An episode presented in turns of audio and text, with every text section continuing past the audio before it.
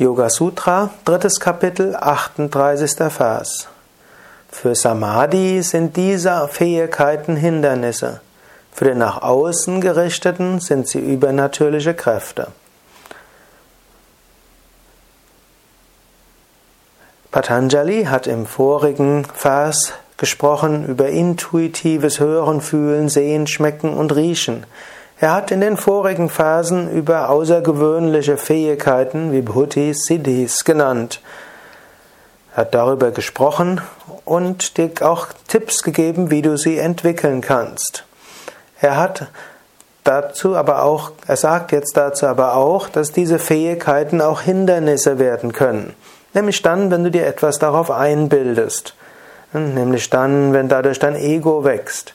Wenn du auf diese Weise die Außenwelt manipulierst. Eine andere Weise, wie, wie diese intuitiven Fähigkeiten zu Hindernissen werden, ist, wenn du sie ohne Viveka befolgst. Auch Intuition kann dich in die Irre führen. Und innere Stimmen müssen nicht immer nur Stimmen von höheren Wesen sein, es können auch Stimmen von erdgebundenen Geistern sein und auch dein eigener Geist kann dir innere Stimmen erzeugen.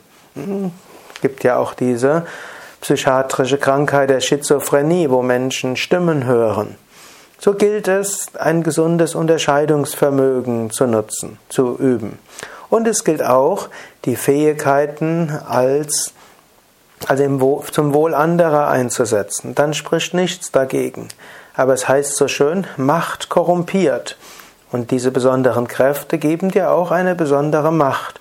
Du musst dort mit verantwortungsbewusst umgehen. Nicht umsonst beschreibt Patanjali im zweiten Kapitel die Yamas und die Niyamas. Nicht umsonst geht er immer wieder auf Maitri Bhavana ein, auf Mitgefühl, auf Liebe.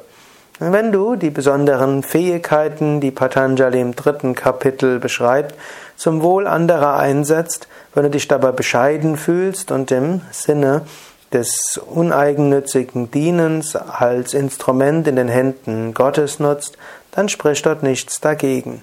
Nutze diese Kräfte nicht, um andere zu beeindrucken. Nutze sie, um anderen zu helfen, zu dienen, um herauszufinden, was deine Aufgabe ist und so dein Karma, deine Aufgaben auszuarbeiten.